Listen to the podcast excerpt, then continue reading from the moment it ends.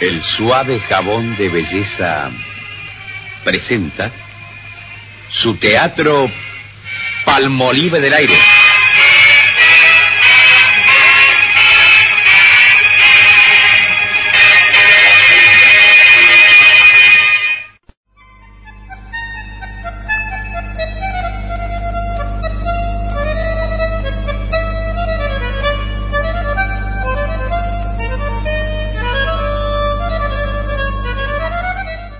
Una cama chica, barata, prolijamente tendida, un ropero antiguo y desvencijado, un escritorio absurdo, por un lado con patas impresionantes, por el otro sostenido con ladrillos y libros, libros por el suelo, un fichero de oficina, sobre el escritorio una máquina de escribir muy, muy antigua.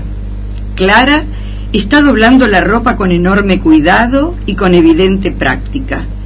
Carla está revisando el escritorio, pero como entreteniéndose con cualquier cosa, como si tuviera miedo de profundizar la investigación. Electra revisa los libros, sonríe, de pronto... Viejo en mierda. Las dos se dan vuelta a mirarla sorprendidas. Electra ha oído perfectamente, pero Clara no está segura. Se miran entre sí. Carla se levanta y se pasea se encuentra con la mirada reprobatoria de Clara. Se calla. Clara abre con enorme cuidado el ropero, avanza y hunde la nariz entre la ropa colgada. Se vuelve a ellas. La ropa tiene su olor, el mismo olor que cuando me llevaba en brazos.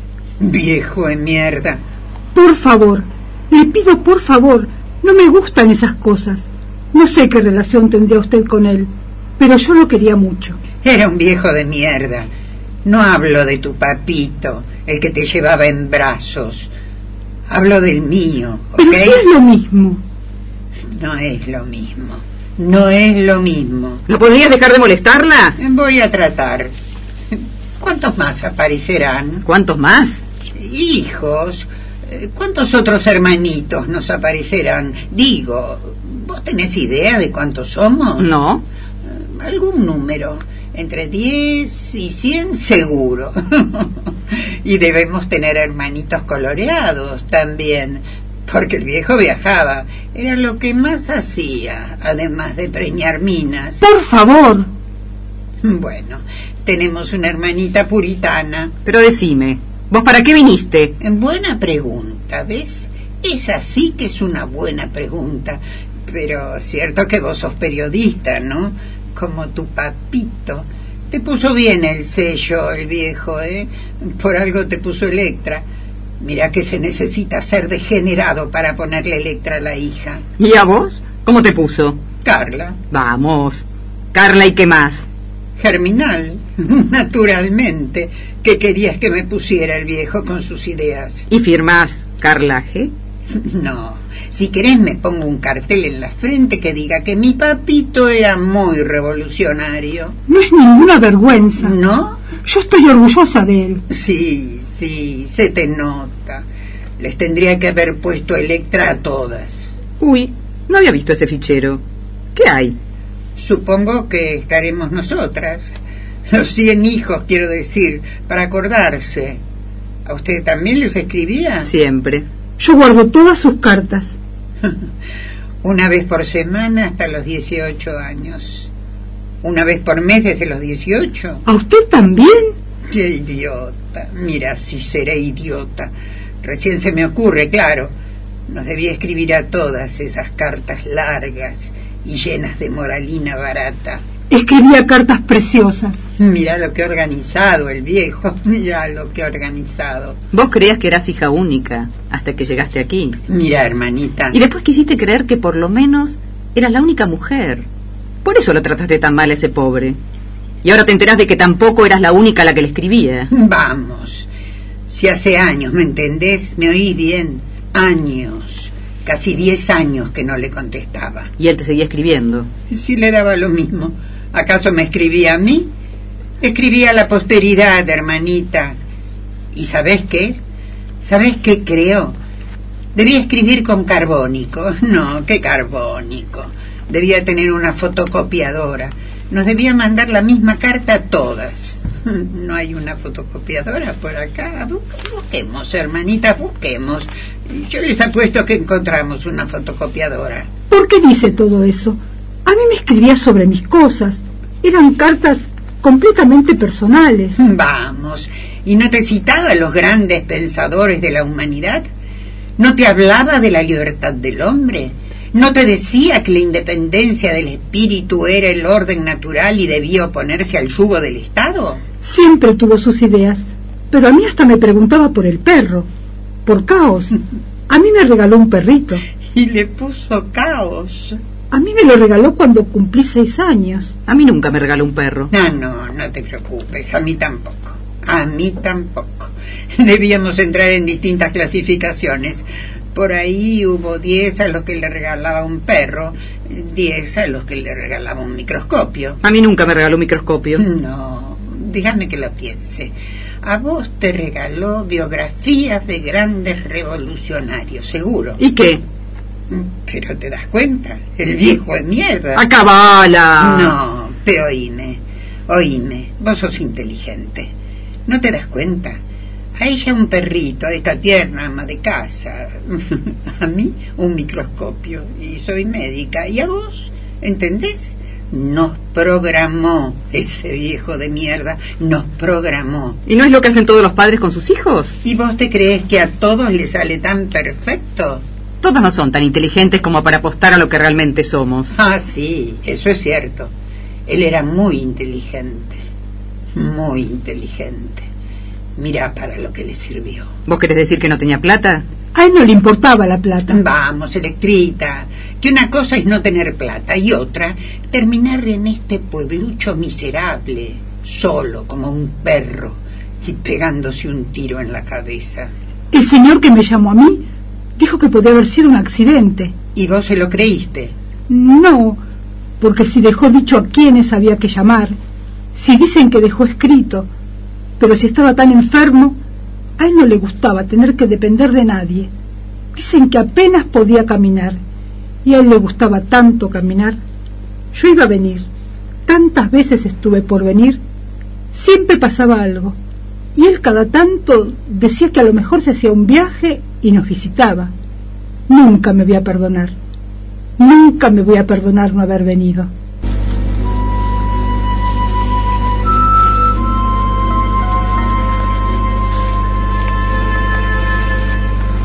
Tenía muchos amigos aquí.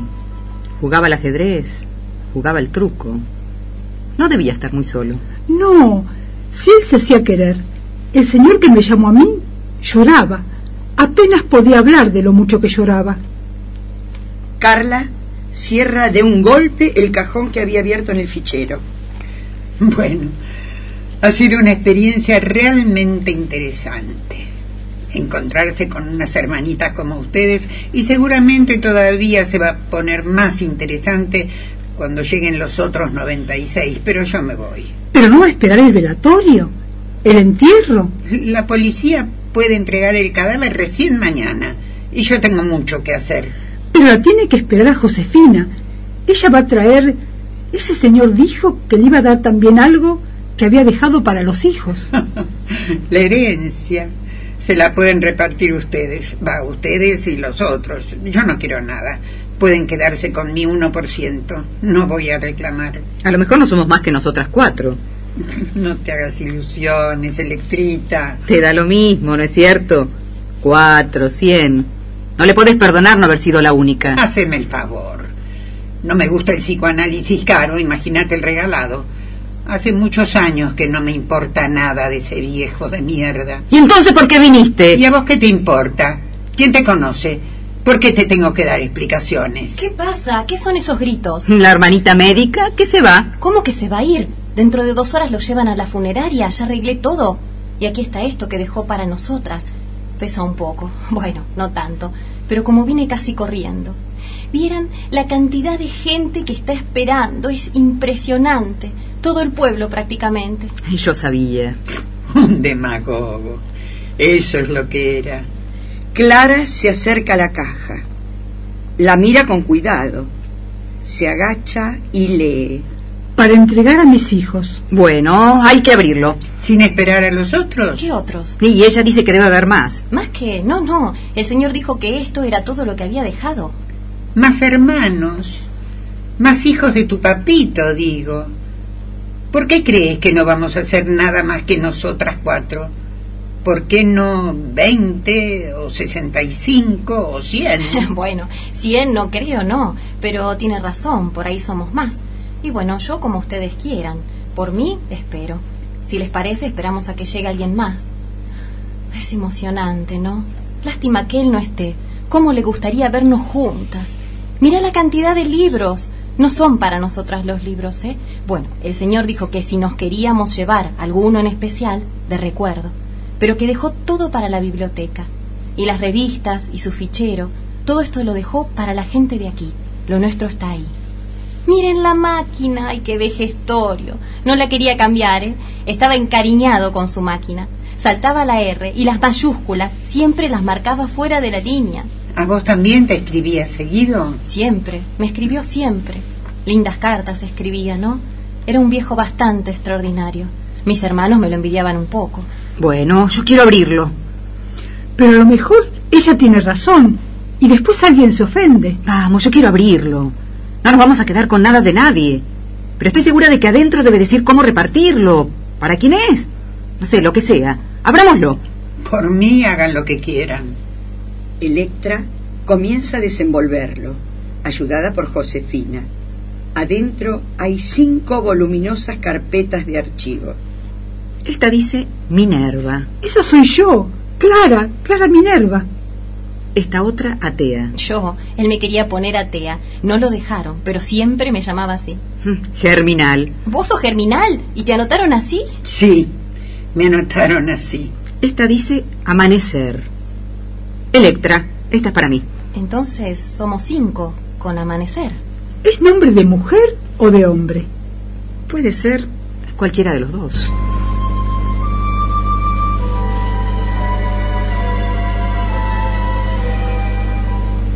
Vos tenías razón, Electra. Él lo dejó todo bien organizado. Me da una impresión abrirla, pero yo creo que sé qué es. A ver, ¿qué? ¿Qué creen ustedes? Esperen, no lo abramos. A ver si adivinamos qué es. Él estaba escribiendo un libro. ¿Les contó? A mí en las cartas me hablaba del libro. Las revoluciones en la historia de las sociedades. Ese. No, no, no creo que sea eso. Yo creo que son sus poesías. Poesía. Escribía poesías. Lo que faltaba. No, yo creo que deben ser sus recuerdos. La historia de la familia. El abuelo que fabricaba plata en la cárcel y el que contrabandeaba caballos. Yo siempre le pedía que juntara todas esas historias en un libro. Yo creo que estaba trabajando en eso los últimos años. Grandes obras esperan del papito. Todas. Todas se creyeron el mito. Y yo les digo que no. ¿Saben qué hay aquí? Estoy tan segura. Tan segura. Deja de reírte, vamos. Que no divertís a nadie. ¿Qué es lo que nos dejó según vos? La herencia de nuestro papito son las cartas.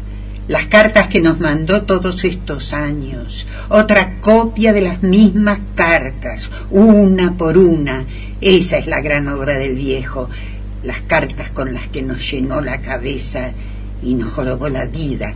Sus cartas llenas de grandes palabras y grandes sentimientos, con mucha libertad y conciencia y honor y dignidad y solidaridad y todo su maravilloso vocabulario del siglo pasado las cartas exaltadoras que hacían que uno se sintiera heroico y especial solamente por recibirlas, hasta que uno empezaba a sentirse incómodo y después acusado y después un verdadero gusano inmundo porque uno no se merecía toda esa maravilla que era su padre. Yo no me sentía así. Habla por vos. El viejo no era así. No sacaba copias. ¿Cómo iba a sacar copias?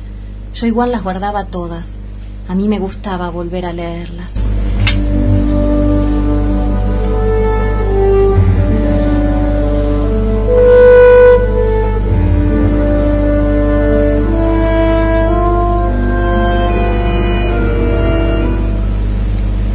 Carla ha estado desatando violenta y febrilmente la carpeta, hasta que finalmente lo logra.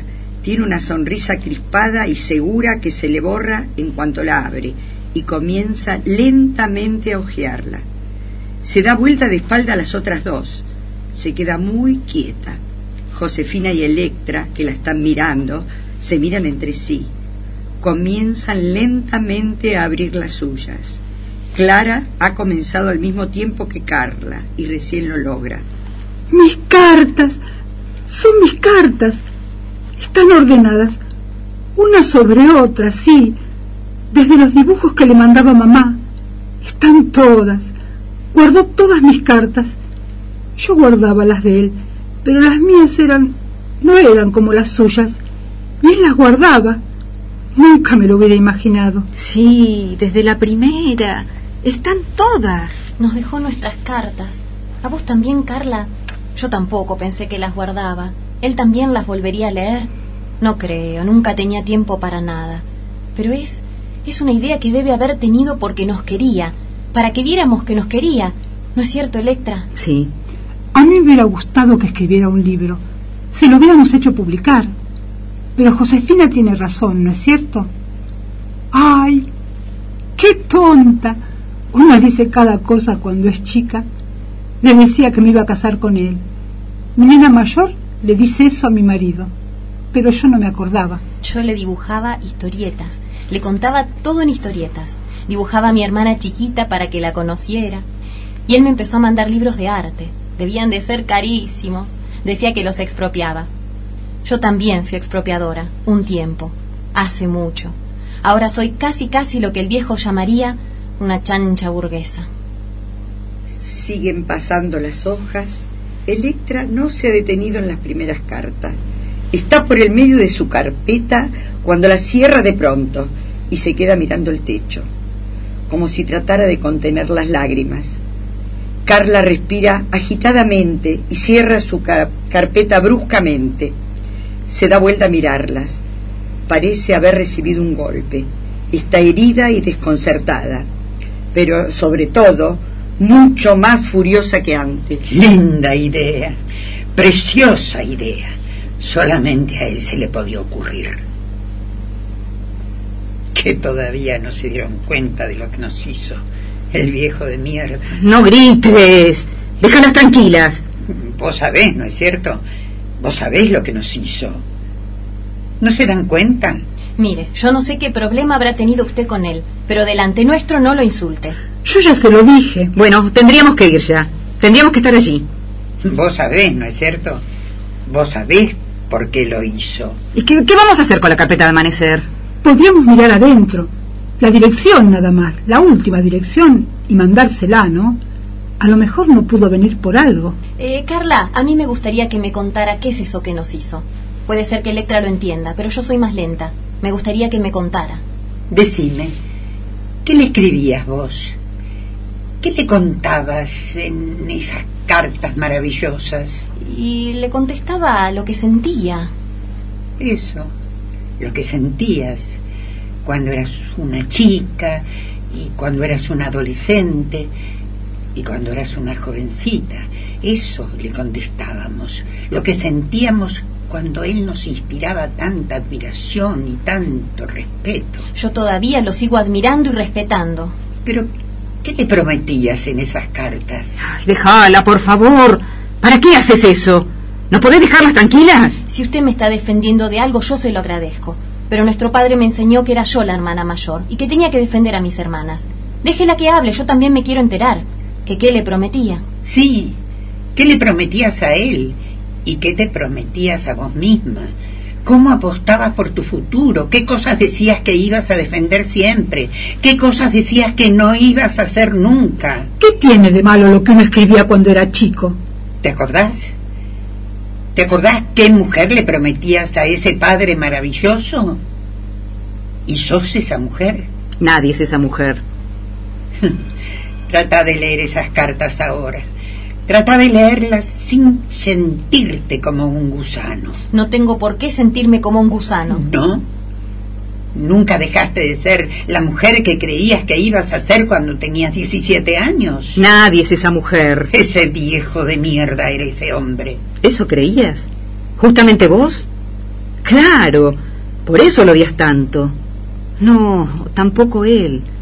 Por lo menos no del todo, seguramente tampoco él. Pero a lo mejor esa era la idea. A lo mejor un día se puso a pensar en cómo se había traicionado y quiso advertirnos. Advertirnos. Se tendría que haber muerto antes. Yo tengo 45 años. A lo mejor se le ocurrió hace muy poco. A lo mejor se le ocurrió justamente antes de matarse.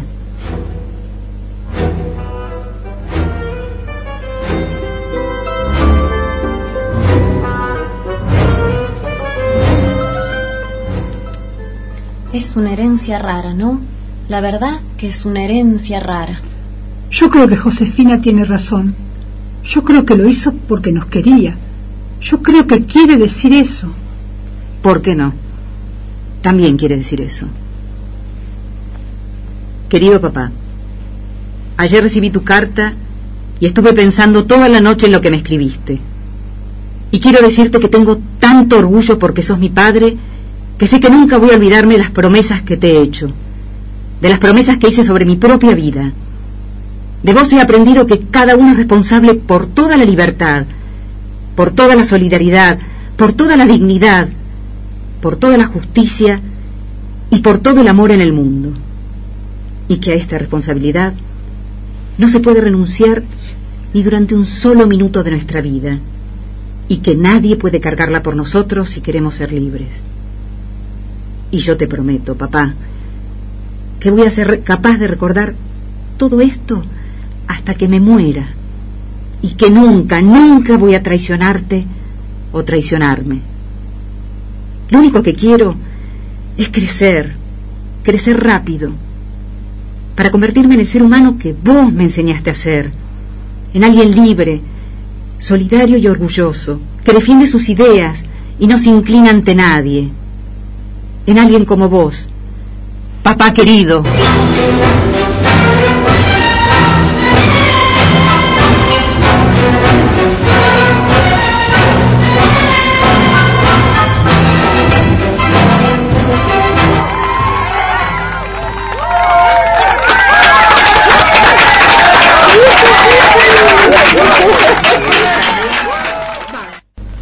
Con el elenco del primer año del taller de radioteatro. Escuchamos hoy Papá Querido, de Aida Bornik. Relatos, Gachi González. Carla, Marta de los Santos. Clara, María Elena Minosi. Electra, Mercedes Goin. Josefina, María Carolina Lucía. Adaptación, musicalización y dirección Rodolfo Amolio. ¿Y relatos del elenco? Martín Fernández. Muy bien. bueno, esto es, esto quedó todo grabado, esto sale junto con el programa. ¿Esto sale? sale junto con el programa, por eso están en el aire, ¿ves? Ah, mirá vos. ¿Qué dijimos, chicos? Así que bueno, esto también sirve, y les voy a explicar por qué esto sirve porque hay mucho, hay mucho este, audiencia que se hace la pregunta de siempre. Y yo también puedo. Y yo podré. Y es bueno que sepan que cuánto hace que están ustedes estudiando. Meses. ¿Cuánto hace que Cuatro, pasaron? tres, tres meses. Cuatro, Tres meses. sí. Cuatro meses. Bien. Marzo, abril, mayo. Sí, Sí, tres tres meses meses, y un poquito. y ya están saliendo al aire. Y ustedes hace cuatro o cinco meses atrás no hubieran pensado que hoy salían al aire. Y salieron tan bien como salieron. Porque hay equipo. Porque hay elenco. El elenco hay siempre hace fuerza. Así que bueno, esto vale para que yo les diga que estoy muy orgulloso de haberlos escuchado. Ay, gracias. Y Gracias. estoy muy contento gracias. de que ya empiecen a transcurrir este camino que uno nunca sabe dónde termina. Hoy Marta lo dijo, uno todo sirve, todo sirve, nunca sabemos para qué, pero todo sirve. Y este y quizás con el devenir del tiempo alguno de ustedes siga en la huella de la radio, siga en la huella de, de radioteatro, porque esto es un bichito que nos pica a todos, a todos. Una vez que hemos salido una vez por radio, ya como que no podemos decir, ah, yo no sé qué es, nunca fui, no sé qué se siente. Ahora todos ustedes se sintieron, estuvieron sentados en un estudio de radio tan cómodo como este de FM Signos, y este y yo realmente me siento muy satisfecho por la labor realizada. Y a mí me da pie, como profesor de ustedes, de decir, bueno, vamos por más. Ahora sí, ahora vamos por más. Así que este aplauso es todo para ustedes. Gracias, profesor. Gracias.